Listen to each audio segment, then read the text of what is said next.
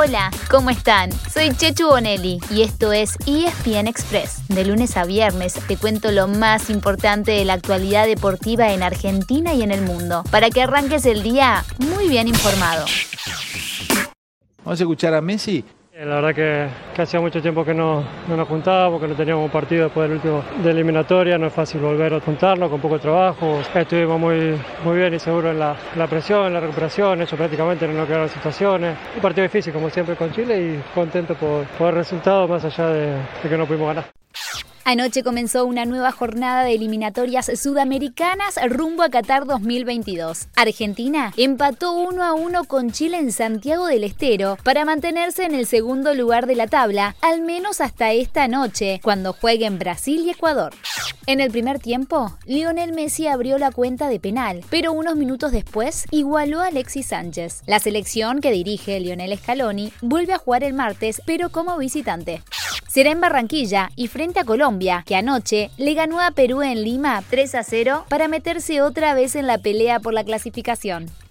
Además, Uruguay y Paraguay empataron sin goles en Montevideo para mantenerse en los lugares con pasaje al Mundial. En La Paz, Bolivia le ganó 3 a 1 a Venezuela para salir del fondo de la tabla y la fecha se cierra esta noche a las 9 y media en Porto Alegre con el duelo entre el puntero Brasil y el tercero Ecuador. Dijimos Brasil y aprovechamos para contarles un poco más sobre la próxima Copa América que ya tiene programa completo. Hay algunos cambios con respecto al calendario original, el del torneo que iba a hacerse en Argentina y Colombia. El partido inaugural será el domingo 13 en Brasilia, entre el anfitrión Brasil y Venezuela. Eso significa que Argentina y Chile, que iban a abrir el torneo, ahora jugarán el lunes 14 en Río de Janeiro. Para Messi y compañía, los otros tres partidos de la fase de grupo serán, anoten, viernes 18, frente a Uruguay en Brasilia, el lunes 21, en la misma sede pero ante Paraguay, y el lunes 28 cierra en Cuiabá contra Bolivia. Mientras tanto, en San Juan está todo listo para la gran final de la Copa de la Liga. Mmm, ¿quién gana? Hoy, desde las 7 de la tarde, chocan Racing y Colón en el Estadio Bicentenario, con Néstor Pitana como árbitro. En este caso, a diferencia de cuartos de final y semifinales, no se irá directo a los penales si hay empate en los 90 minutos, sino que habrá tiempo suplementario.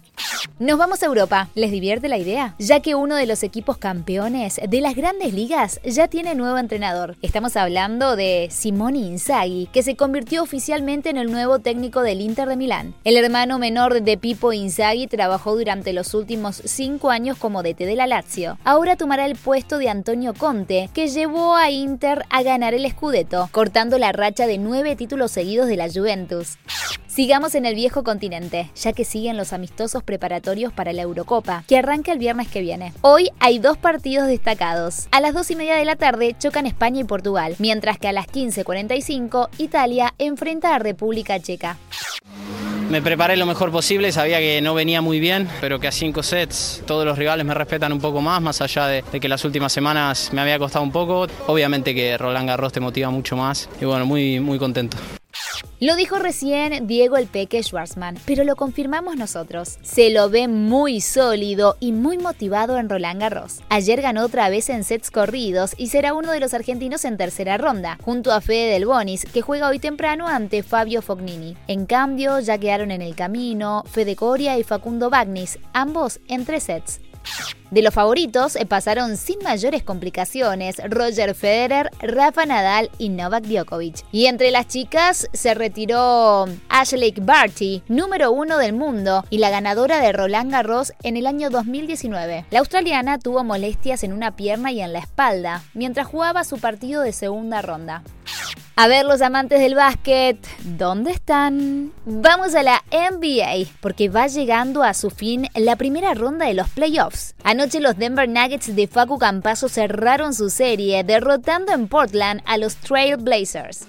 Ahora los Nuggets jugarán con los Phoenix Suns, que eliminaron al último campeón, los Angeles Lakers de LeBron James. En la edición especial de esta tarde, no se olviden, les vamos a contar cómo sigue toda la postemporada, ya que varios equipos avanzaron a semifinales. Hasta aquí llegamos hoy con el repaso de las principales noticias deportivas. Se viene un fin de semana de mucho, mucho deporte. Pero para eso, no se pierdan esta tarde una edición especial de ESPN Express.